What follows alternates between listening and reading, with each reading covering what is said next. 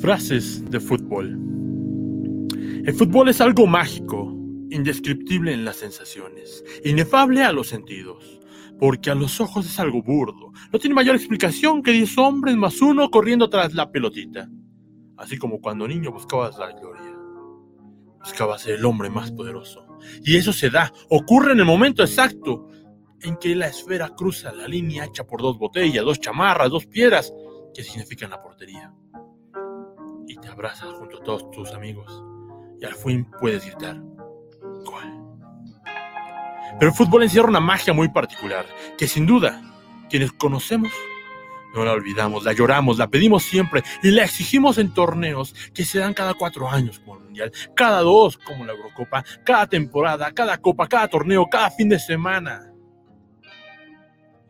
Pedimos el fútbol Porque fútbol ocupa nuestra vida casi lo que ocupa esa idea burda que llamamos amor. Bienvenidos a Frases de Fútbol. Valedores sin Futuro Podcast.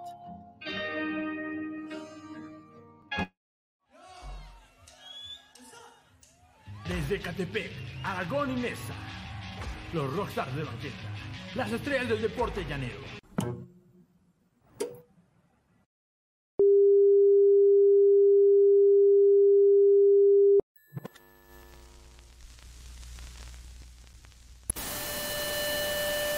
desde la Ciudad de México. Deporte, cine, música. Valedores y Futuro Podcast.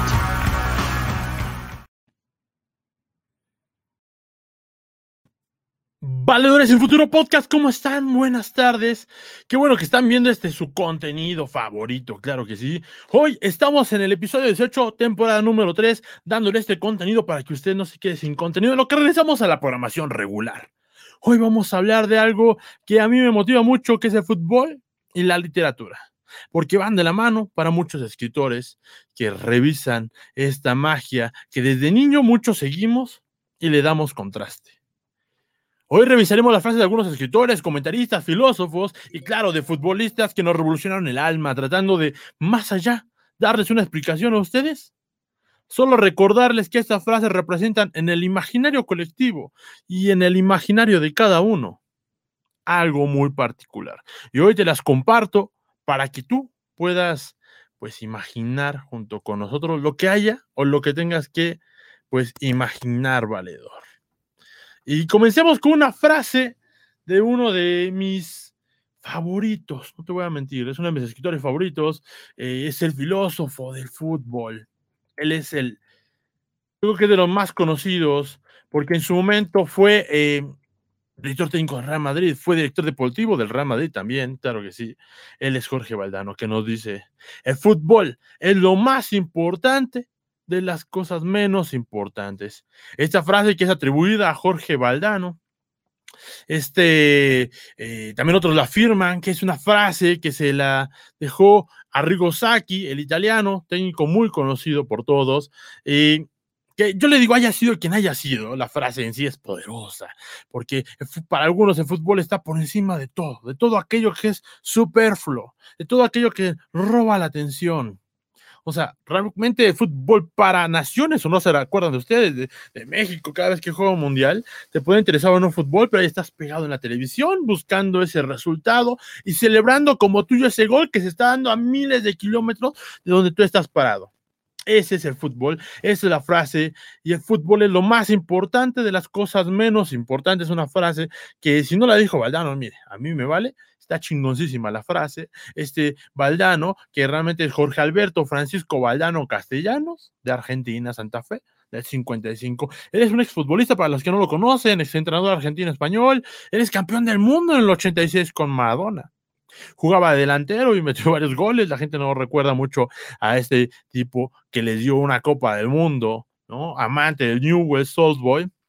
Y pues es uno de los filósofos de fútbol, es escritor, es conferencista, director deportivo de lo que fue el mejor Real Madrid de la historia. Si usted piensa que fue Florentino quien trajo a los Galácticos, así es, pero quien los hizo un equipo es este hombre. Supo a quién traer también en la dirección técnica para que todo funcionara. Y si usted tiene la oportunidad de alguna vez leer alguno de sus libros, créame que se lo recomiendo bastante. Él tiene uno de mis favoritos, de entre tanto, porque tiene libros de negocios, todos enfocados desde la visión de fútbol para explicar diferentes eh, cosas de la vida. Tiene uno llamado El pánico escénico y otras hierbas, eh, que la verdad es que, mire, joya, joya, joya. Eh, la verdad es que este es uno de los mejores escritores también además para el fútbol, se lo recomiendo bastante. Le voy a poner el libro en imágenes en este momento para que usted, querido valedor sin futuro, pueda leerlo. De hecho, creo que a lo mejor en la página de Contracancha Fútbol se lo pueden traer de regalo a usted para que usted pueda pues disfrutar de esta lectura, conociendo anécdotas, historias, oportunidades, y una forma muy bonita que tiene el señor Valdano para contar las vicitudes de la vida y de los futbolistas. Vayamos con otra frase chida, porque el fútbol en sí es mágico, el fútbol es increíble. Además, como complemento nada más de la frase anterior, les traigo una de Bill Shanking, que es un exentrenador de fútbol, que dice, hay gente que piensa que el fútbol es una cuestión de vida o muerte. No me gusta esa postura, nos dice.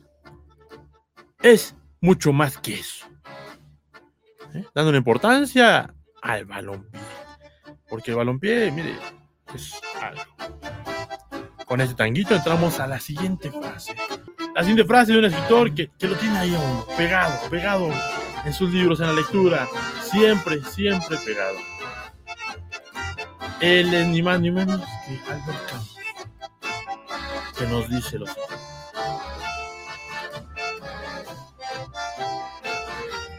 Todo lo que sé de moral y obligaciones del hombre, se lo debo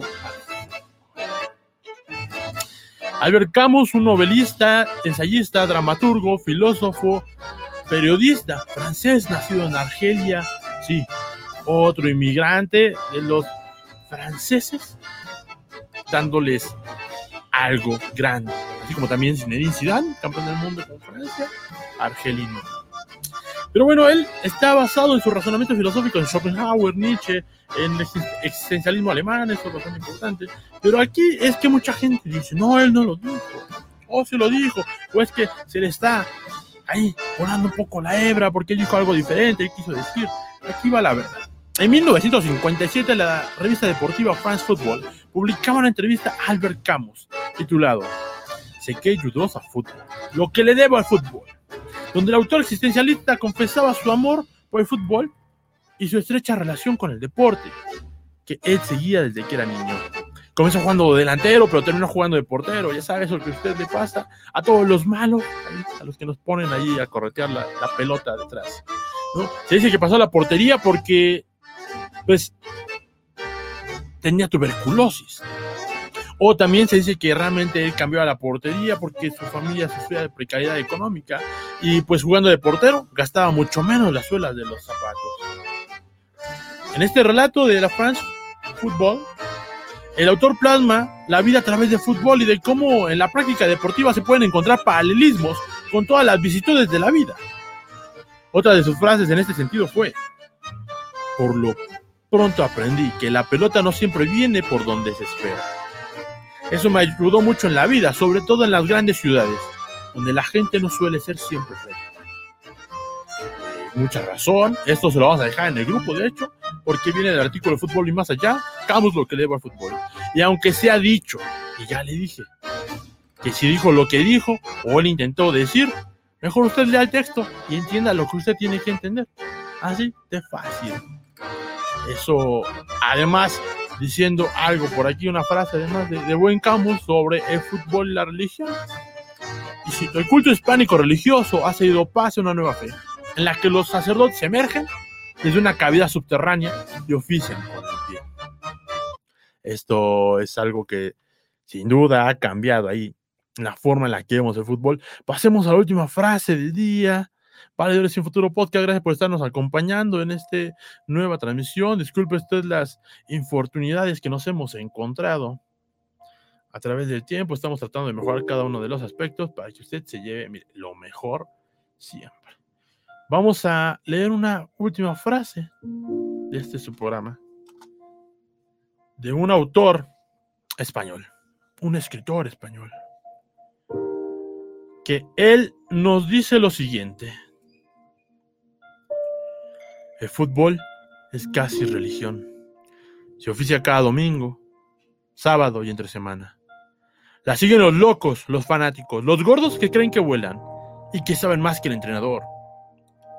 Está bautizado por las lágrimas de la derrota y consagrado por el campeonato de tu equipo. El fútbol es opio porque te hunde en la desgracia cuando hay una mala racha. Y es penicilina cuando por fin sale del hoyo y comienzan a ganar. Una frase que en sí nos explica a través de la descripción cómo uno puede sentir el fútbol, pero es algo que es real. Porque para muchos de ustedes podrán sentir que el fútbol es nada de nuevo, simplemente unos tipos que corren a través de una pelota como si no hubieran la vida. Pero es que en ese momento no hay nada en la vida. Cuando eres niño no hay nada en la vida. Y cada vez que tocas el balón regresas a ese instante. que no hay nada en la vida. Y para algunos a través de esta triste realidad, a través de esta triste sociedad, a través de este triste andar en el presente, no tenemos de otra más que escurrirnos por esos pequeños instantes de felicidad que nos da el balón. Y que lo podemos ver representados a través de 11 tipos en un estadio haciendo lo que nosotros siempre quisimos hacer. Ya no es un pensamiento consciente, sino es un pensamiento constante, inconsciente, que existe ahí a través de nuestros corazones fútbol es más que cortear una simple pelota, porque lo es. Lo es. Pero gracias a estos escritores y estas frases nos podemos dar cuenta que el fútbol ha dado vueltas el balón y sigue a través del tiempo. Valedores y futuro podcast. Vamos a darles unos contenidos extras de pues unas frases que, todavía conseguimos, porque mire, si no el programa se acaba demasiado rápido y, luego se queja de que no le estamos dando eh, lo que usted pidió, ¿verdad? Así que vamos a leer algunas frases que, le voy a ser sincero, no entendí. No. Y otras que sí entendí. Y otras que más o menos. Pero son frases de gente que está descuida el fútbol, de gente que son leyendas en este Primero, Di Stefano, quien formó parte del mejor Real Madrid que haya visto usted en la historia. Él es el presidente emérito. Si usted conoce a alguien que diga que es el Real Madrid, tiene que decir Di Stefano, quien les dio todo lo que es el Real Madrid. Se dice de hecho que su amor por el fútbol era enfermo. Y Stefano nos dijo, marcar un gol es como hacer el amor. Recuerdo que para muchos el amor solo existe en ese pequeño momento en que las dos personas que están copulando se encuentran, se miran a los ojos y explotan. Se vienen, se corren, gritan gol. Otra frase que de hecho ya está aquí escrita por el prócer de fútbol ya difunto, que descansa entre el perjurio y la gloria. Dice, yo me equivoqué y pagué. Pero el balón no se mancha. Maradona. Algo que es una frase del fútbol que desmarca al jugador de su profesión. Y en este caso, por la turbia fama que alcanzó Maradona por su comportamiento fuera del campo. Algo que le tengo que decir es que usted sepa, la heroína ni la cocaína te ayudan al rendimiento deportivo. Es más, te reducen. Lo hacen menos. Entonces este tipo, además de que lo hacía bien, lo hacía cargado de drogas que no le ayudaban a ese comportamiento en la cancha. Pero bien lo dice, porque uno puede cagarla. Lo que pasa en el campo, pasa en el campo y es, de nuevo, aunque se muevan millones y millones de dólares y mucha publicidad y mucha fama, lo que siente y lo que pasa en la cancha es único, es increíble y solamente esos tipos lo saben. Así sea cuando se vende también. Otra más de la saeta rubia que dice, jugamos como nunca y perdimos como siempre. Es una frase que ya ocupamos todos los equipos, ya lo ocupamos los mexicanos, ¿no? Que nos recuerda que el fútbol a veces es injusto. Porque no gana el mejor, gana el que mete la pelota. Y eso es algo que a través de la vida uno va entendiendo, a través del tiempo uno va correspondiendo y a través de la razón se va dando cuenta que así es la vida también. Jugamos como nunca y perdimos como siempre mis favoritos, yo creo que es el mejor técnico en la historia del fútbol moderno. que logró hacer con un equipo lo que nadie, y estando lo mejor de su época, había sacado un decálogo, Muriño, había sacado eh, los demás técnicos de fútbol inglés, cosas innovadoras, pero nadie como este tipo que tan solo en un pocos años, él venía de dirigir inferiores, revolucionó el fútbol y logró lo que nadie. Siete campeonatos el mismo año. El mejor Barcelona de la historia. Usted no me cree a mí, pregúntele a Mourinho. Pregúntele a esos técnicos, esos jugadores que defendieron ese equipo, que veían las goleadas 5-0 contra el Real Madrid, 4-2 contra el Real Madrid, 6-2 contra el Real Madrid, por ejemplo. Y, y, si revisamos la historia, son goleada tras goleada tras goleada. Que nos dice Guardiola. Pep Guardiola nos dice. Si perdemos, seremos los mejores. Si ganamos, seremos eternos. Lo cual nos recuerda que así tenemos que hacer en esta vida. Jugar con la nuestra, matarnos con nuestros conceptos, arriesgar y exponernos, ser nosotros. Porque al fin y al cabo no sabemos lo que va a pasar. Y si perdimos, vamos a estar contentos con nosotros mismos. Si perdemos, vamos a establecer que, bueno, lo intentamos, realmente, realmente lo intentamos. Pero si ganamos, seremos eternos. Si ganamos, nos morimos con la nuestra. Si ganamos, estamos siendo nosotros mismos. Y qué mejor manera de morirte tú que siendo tú mismo. Otra frase más de un campeón del mundo. Perdón, no fue campeón del mundo. Le faltó eso. Considerado el mejor futbolista en la historia en su momento. No había nadie como él hasta que llegó un tal Zidane a dirigir esa selección. Pero como este hombre, no había igual. Desafortunadamente, ya no hay fama, porque cuando hay política, todo se acaba. Pero Michel Platini nos dice, los equipos de fútbol son una manera de ser. No se equivoca. Usted puede conocer a una persona y darse cuenta de qué tipo de persona es gracias a cómo o a quién le va y cómo se dirige. Y puedes darte cuenta de que algunos son nobles, de que otros son humildes, de que algunos son presumidos y mamones. Y así lo son y corresponden a esa etiqueta. Y tú parece comenzar a ver una, una fuerte cerrazón entre el equipo y el fan, como nadie más lo puede explicar. Otra de Jorge Balano que nos dice, en esta vida no te perdonan si dejas de ganar y te odian si ganas siempre. Porque es real en esta vida, y usted corresponde aquí a cualquier famoso, cualquier persona que usted conoce exitosa, aquí en este país donde se dice que tenemos la filosofía del cangrejo y nos jalamos unos a otros, podría aplicar.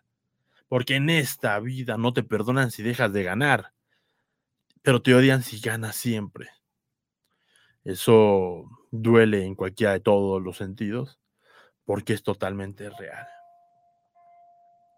No hay forma de ganar siempre.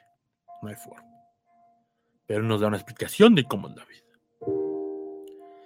Bobby Robson, exfutbolista inglés, con una frase muy simple nos recuerda que cada momento hay que darlo todo. De que cada momento debe ser disfrutable, de que cada momento no se acaba hasta que se acaba. Los primeros 90 minutos son lo más importante. Bobby Robson. El partido dura 90 minutos o más. Hay que darlo todo, hay que estar concentrados en cada momento, hay que esforzarnos hasta que se necesite dar el último esfuerzo. Es muy difícil dar el 100%, yo lo sé, pero hay que estar ahí, hay que estar ahí. Y Bobby Robson nos dice eso, nos recuerda eso. La seta rubia, ya lo saben, la última frase del día de futbolistas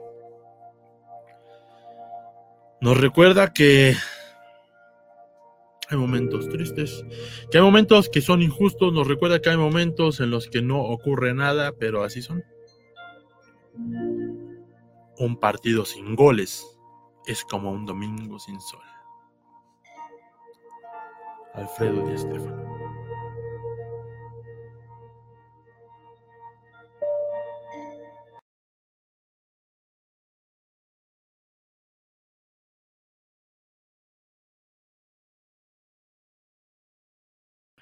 Ya para acabar, ahora sí, nada más una frase que yo no entendí.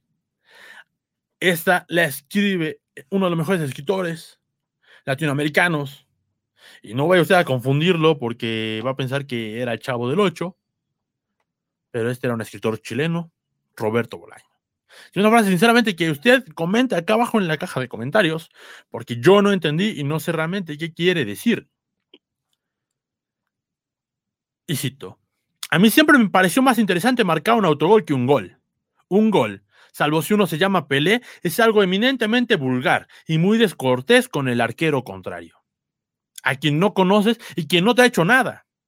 Mientras que un autogol es un gesto de independencia. Roberto Bolaño, escritor chileno. Déjeme usted acá en la caja de comentarios qué piensa de esta frase y sobre todo ayúdeme a contestar una pregunta. ¿Qué gol te parece un poema? Porque mire, hay goles que son un poema. Así para cerrar, vamos a dejarles una frase del filósofo de fútbol brasileño, el fenómeno muy bien conocido por la mayoría de las personas, llamado Ronaldo. Que él nos dice, perdimos porque no ganamos. Brillante.